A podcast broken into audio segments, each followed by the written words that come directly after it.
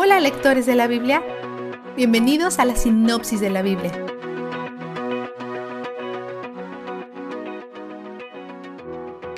Moisés ha estado dando leyes sobre cómo cambiarán las cosas una vez que ya no estén acampando en el desierto. Hoy da leyes sobre la adoración. Están entrando en territorio extranjero donde los dioses paganos son venerados.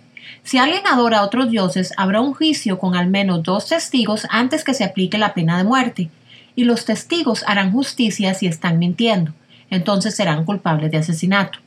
Y como estas situaciones pueden ser complejas y desafiantes, Dios crea un tribunal de apelaciones compuesto por jueces y sacerdotes para manejar los asuntos más difíciles.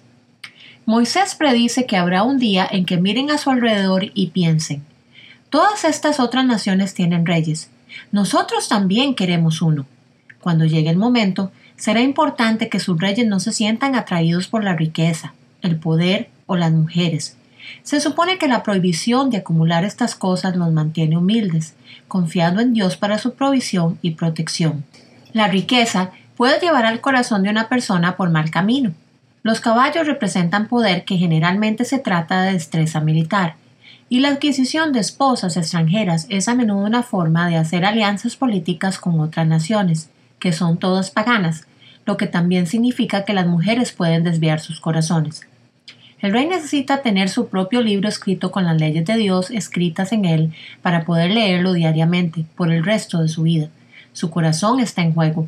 El poder tiene una forma de corromper a las personas y desviarlas del camino de la rectitud, pero leer la palabra de Dios diariamente lo mantendrá recto y humilde. Dios promete levantar un nuevo profeta de entre ellos, alguien que lo escuche y hable sus palabras. Por eso, es una bofetada en la cara de Dios que busquen respuestas de mediums o adivinos. No solo esas personas son malvadas, sino que los mismos israelitas ya tienen acceso a Dios y a su consejo.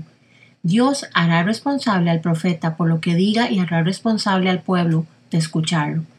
Los esfuerzos militares de este Estado-nación en particular son únicos, porque Dios es su comandante en jefe. Él dice que no teman a los grandes ejércitos. De hecho, Él ya ha derrotado a grandes ejércitos en nombre de ellos. Dios siempre es el ejército más grande, siempre la mayoría. Por eso, no le importa en lo absoluto si el ejército de los israelitas es más pequeño. Él le dice a los oficiales que corran la voz. ¿Eres un joven soldado con una nueva esposa o una casa o un jardín? Vete a casa y disfrútalo. No tienes que ir a la guerra con nosotros. Estaremos bien sin ti. ¿Tienes miedo? Eres libre de irte. El miedo es contagioso, así que aquí solo queremos personas que confíen en Dios y en sus promesas. Dios da diferentes órdenes sobre cómo tratar con las ciudades fuera de la tierra prometida versus dentro de ella. Acercarse a los que están fuera de la tierra con paz. Si ellos devuelven la paz, tomen la ciudad pacíficamente. Si no cumplen, maten a los hombres y tomen todo y a todos como botín. Para las ciudades dentro de la tierra, Dios está logrando al menos tres cosas a través de sus procesos. Está cumpliendo su promesa de tierra a Israel. Pretende eliminar las señales de idolatría para que no tienten a los israelitas y está usando a Israel como un medio para hacer justicia a las naciones perversas.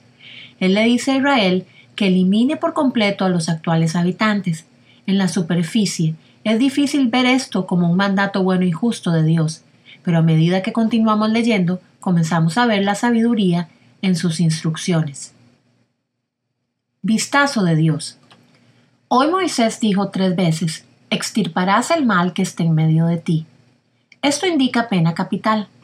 Pablo usa esta frase en 1 Corintios 5:13, cuando da instrucciones sobre la gente que camina en rebelión flagrante dentro de la iglesia.